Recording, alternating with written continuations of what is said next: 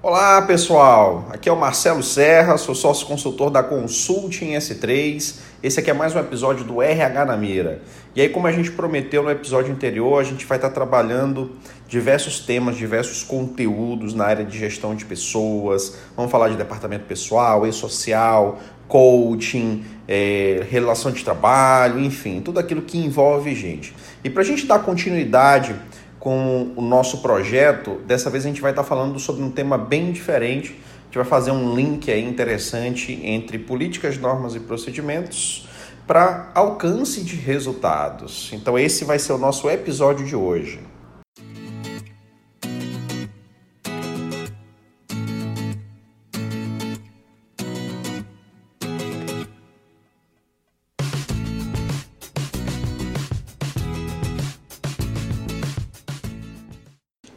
E para iniciarmos falando sobre políticas, normas e procedimentos para alcance de resultados, a gente precisa dar uma volta no passado, lá na administração científica, através de Taylor. O Taylor é um autor do livro Os Princípios da Administração Científica, no qual ele identifica que a indústria ela padecia de três grandes males. Basicamente são os desperdícios, desconhecimentos da rotina pelos gestores e a falta de uniformidade das técnicas e métodos de trabalho.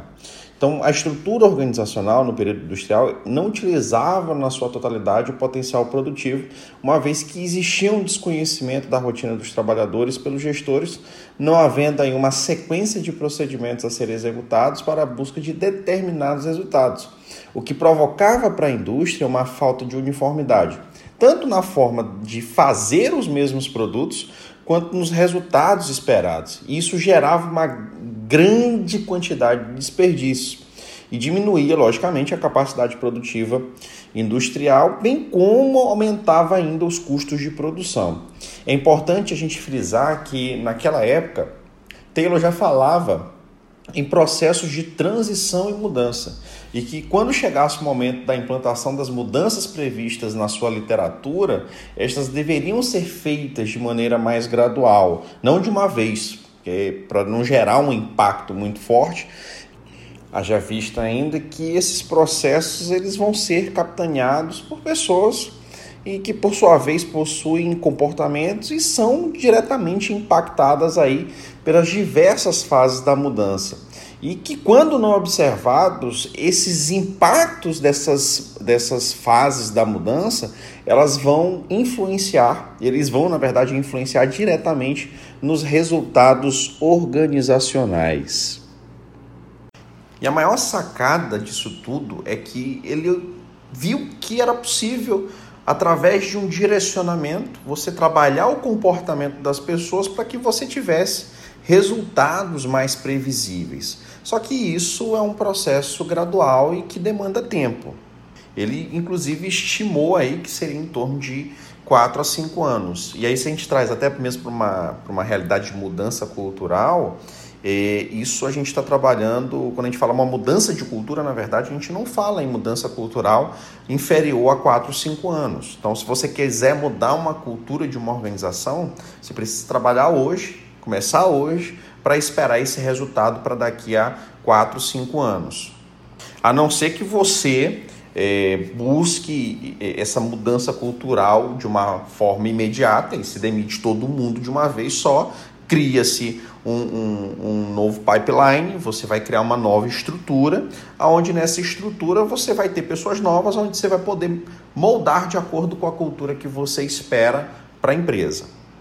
E por que, que isso é importante? Porque quando você faz mudanças muito bruscas é, dependendo da forma como ela é feita, isso pode gerar um descontentamento aí pelas pessoas e automaticamente você tem queda de produtividade, vai ter prejuízo, vai ter erro, vai ter uma série de situações que vão contra a produtividade e rentabilidade das organizações.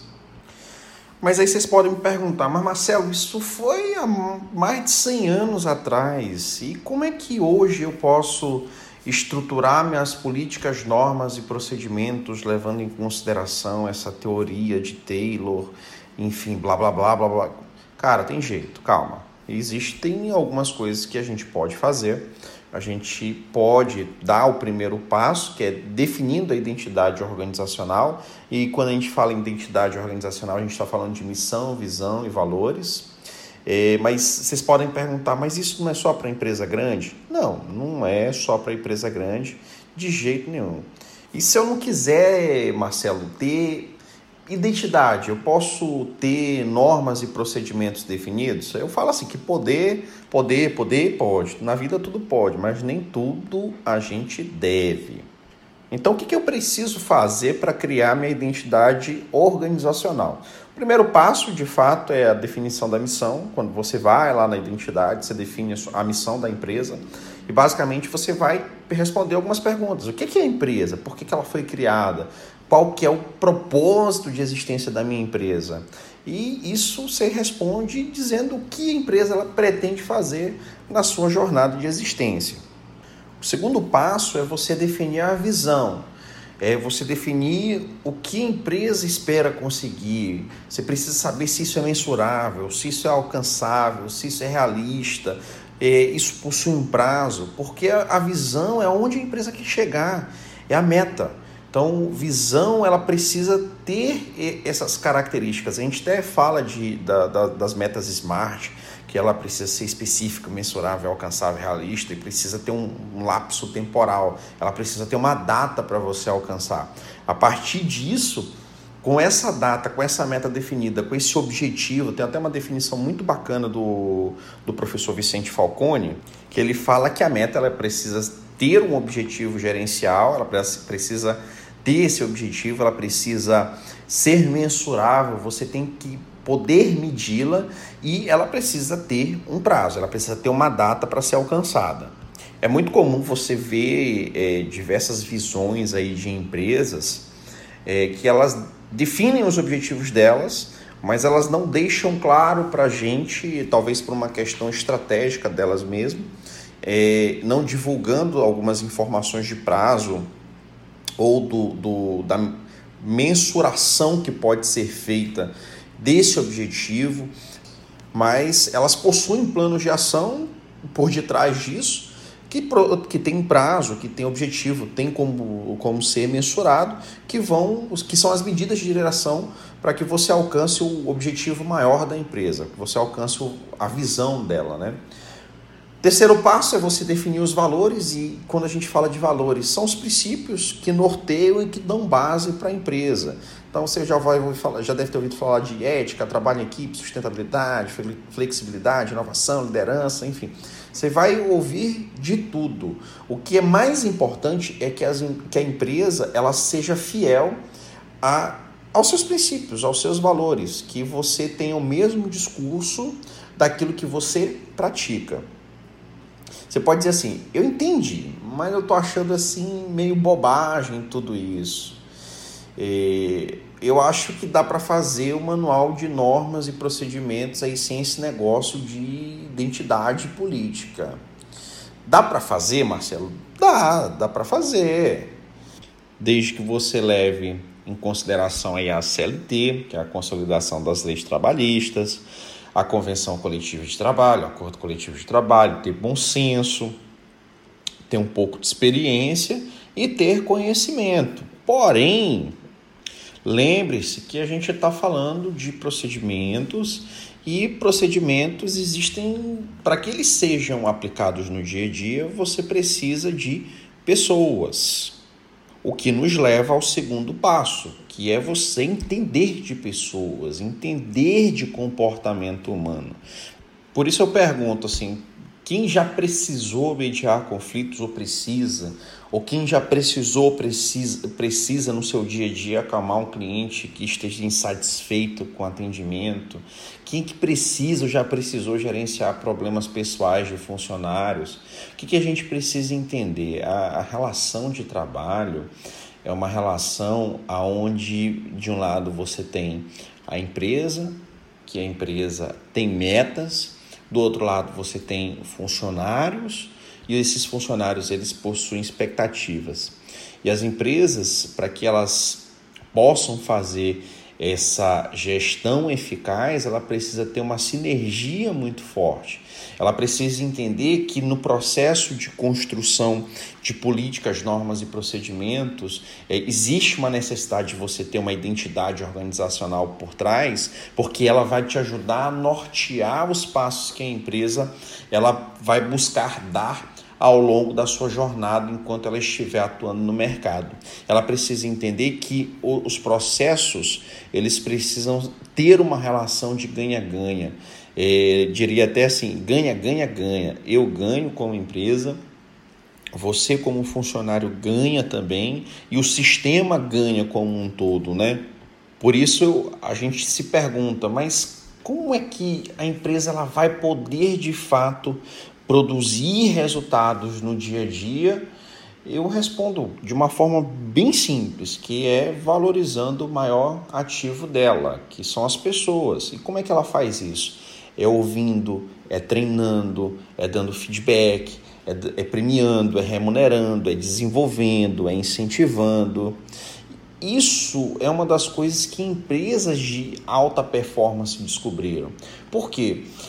Se você foca nos colaboradores, eles vão eles vão tratar o Big Boss muito bem. Quem é que é esse grande chefe? São os clientes. E quando você tem pessoas que estejam engajadas, que estejam alinhadas aos propósitos e objetivos organizacionais, elas possuem uma tendência muito grande de aumentar e muito o nível de atendimento que elas vão ter junto aos clientes, sejam eles internos ou externos. E quando você tem clientes satisfeitos, você tem aí um, um grande retorno. E aí eu entro mesmo no retorno financeiro. E esse retorno financeiro ele possibilita que a empresa ela tenha é, longevidade, ela possa aí sobreviver muito mais tempo no mercado.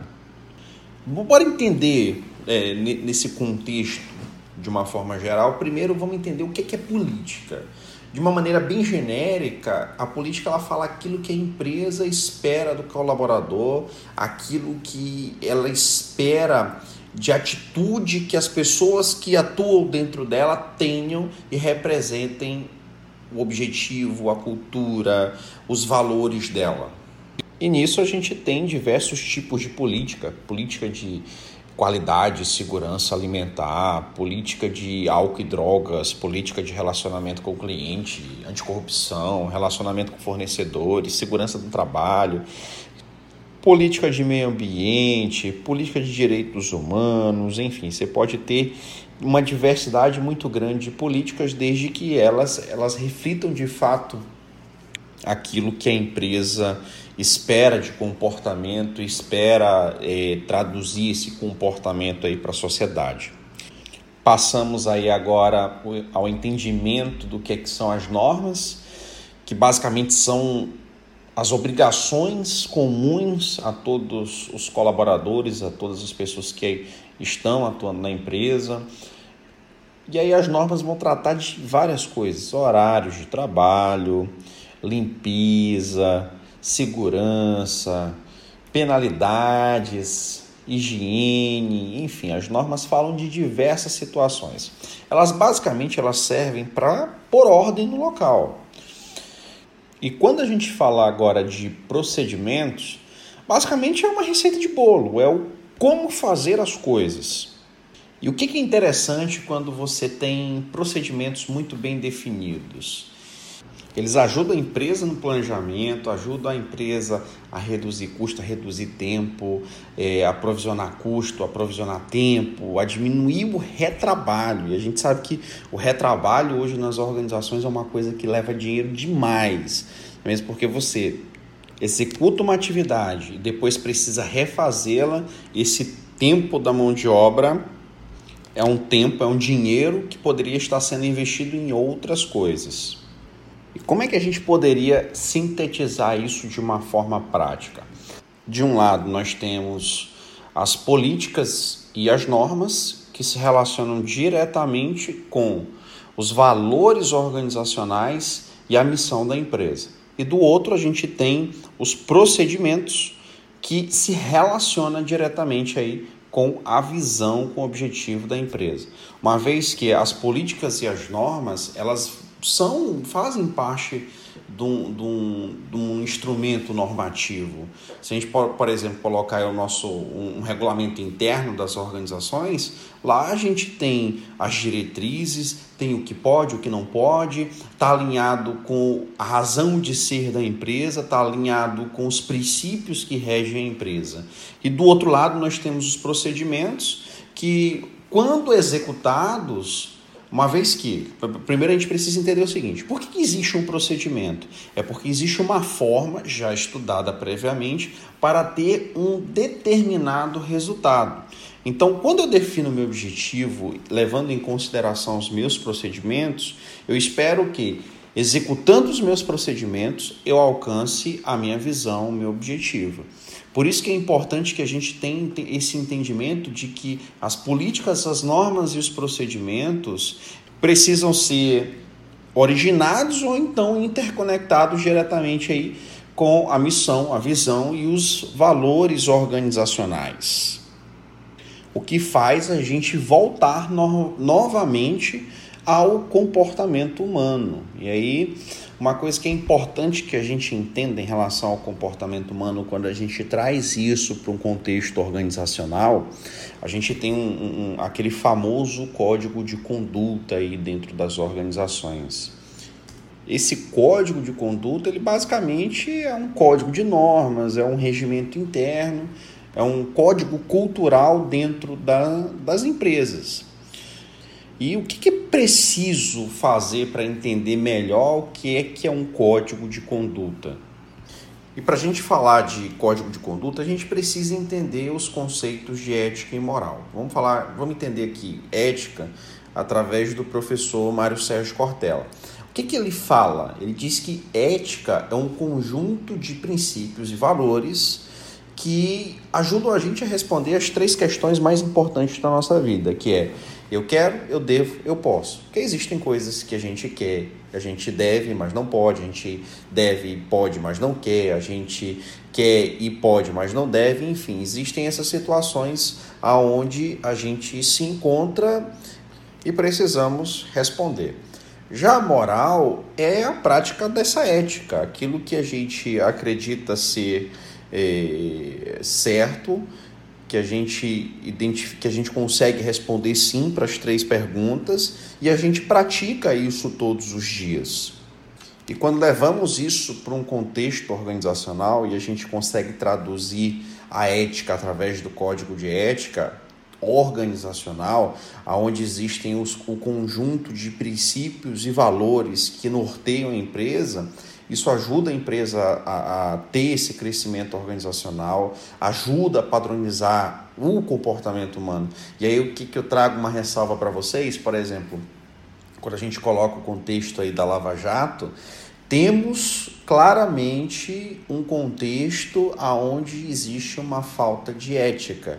Existiam várias situações aonde a nossa sociedade ela considera como errado tudo aquilo que foi feito pelas empresas que estavam ali naquele conglomerado participando daqueles negócios escusos que geraram toda uma consequência não apenas para as próprias empresas, mas geraram um efeito colateral gigantesco para o Brasil. E aí o resultado disso são mais de 15 milhões de desempregados por falta de conduta ética de funcionários que estavam trabalhando na alta diretoria da Petrobras, assim como de grandes empresários que buscavam aí lucro acima de qualquer coisa. É, empresários e prestadores de serviços de órgãos públicos, na verdade de economia mista, que foram totalmente imorais. Esqueceram que existia uma ética e praticaram a imoralidade que aí no caso a gente traduz isso através do roubo. Chega a ser até engraçado, porque no episódio anterior a gente falou é, de dicas de como identificar, prevenir e neutralizar passivos trabalhistas e a reflexão que a gente tem é de que se as empresas elas buscassem seguir a legislação, seguir um conjunto de normas já predeterminados, é, elas acabariam gastando menos do que elas acabam gastando sendo empresas que não cumprem com a legislação. Da mesma forma, a gente traz isso para esse conceito da ética, para esse entendimento da existência do código de ética organizacional, porque isso ajuda as empresas a crescerem, isso ajuda as empresas a definirem um determinado padrão de comportamento. Ter esse tipo de padrão de comportamento ético ajuda a manter um, relacionamento interpessoal com alta qualidade e isso impacta diretamente na motivação das pessoas. E, logicamente, a motiva pessoas motivadas geram mais engajamento, engajamento geram mais produtividade, produtividade, e, por consequência, produtividade possibilita a empresa de ter maior rentabilidade. Esse conceito como um todo faz a gente entender a importância da conceitual do que, do que vem a ser ética, do que vem a ser moral, como é que isso é importante a gente encaixar na definição dos nossos princípios, dos nossos valores isso ajuda a construir a nossa missão, ajuda a construir a nossa visão e, e, e como desdobramento serve de norte para que a gente defina as nossas políticas, normas e procedimentos. E por que, que a gente fala isso? Eu vou, eu vou precisar fazer um link é, entre esse contexto das políticas, normas e procedimentos é, com o contexto mais jurídico.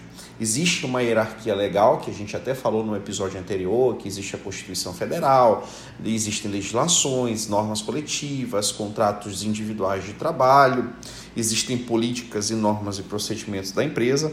E essas políticas, juntamente com os contratos individuais de trabalho, elas vêm estabelecer o tipo de relação que a empresa precisa ter juntamente com o seu empregado uma relação ética, uma relação moral, mas uma relação também contratual.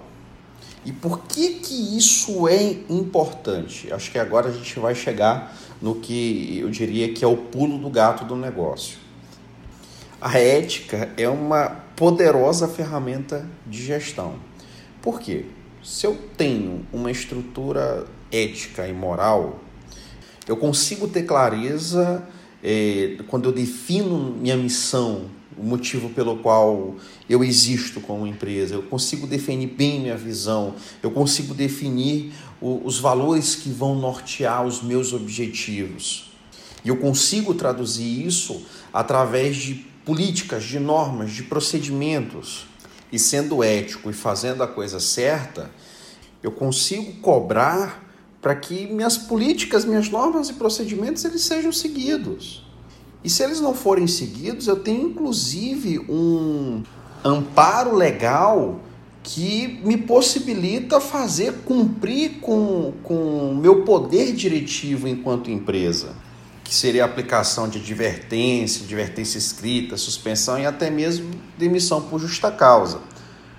E colocando como, como exemplo para a gente é, entender melhor como é que essa situação da ética relaciona muito com, com o pulo do gato para você fazer uma gestão eficiente, vamos colocar aqui, por exemplo, eu como empregador, eu deixo de cumprir com uma coisa muito simples do, de um contrato de trabalho que inclusive está previsto na legislação, que é a concessão de um vale transporte para um determinado empregado.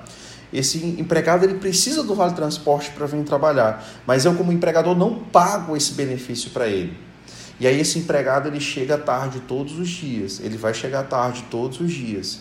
E simplesmente porque eu não pago o vale transporte para ele. Como é que eu posso fazer, como é que eu posso obrigar de, eh, eh, desse meu funcionário para que ele chegue cedo todos os dias se eu não dou a condição? se eu não cumpro com, com, os, com os critérios que são definidos, inclusive por legislação, no que tange à concessão desse benefício. Inclusive, existe uma legislação específica só para vale transporte.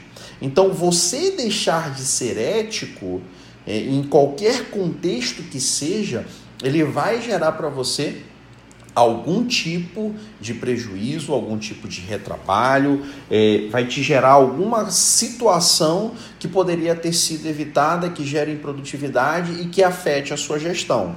E voltando para o exemplo, como é que eu vou advertir meu funcionário porque ele está chegando tarde, mas porque ele não tem transporte para poder vir trabalhar?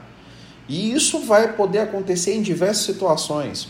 Se pegarmos aí os motivos mais recorrentes para que as empresas possam aplicar é, medidas administrativas como improbidade, incontinência de conduta, agressão física e verbal, é, desídia no trabalho, que é uma das coisas assim que afetam muito o trabalho, embriaguez, jogos de azar, violação de segredo da empresa. Você tem uma série de situações, insubordinação, disciplina e por aí vai.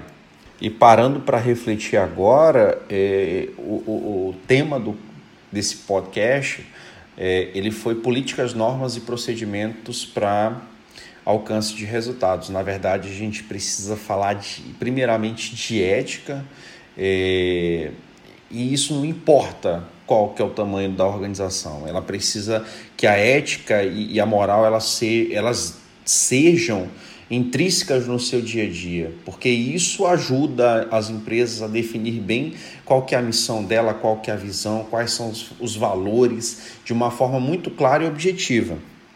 E isso vai possibilitar bem para que a empresa ela defina o código de conduta dela, as políticas, as normas, os procedimentos.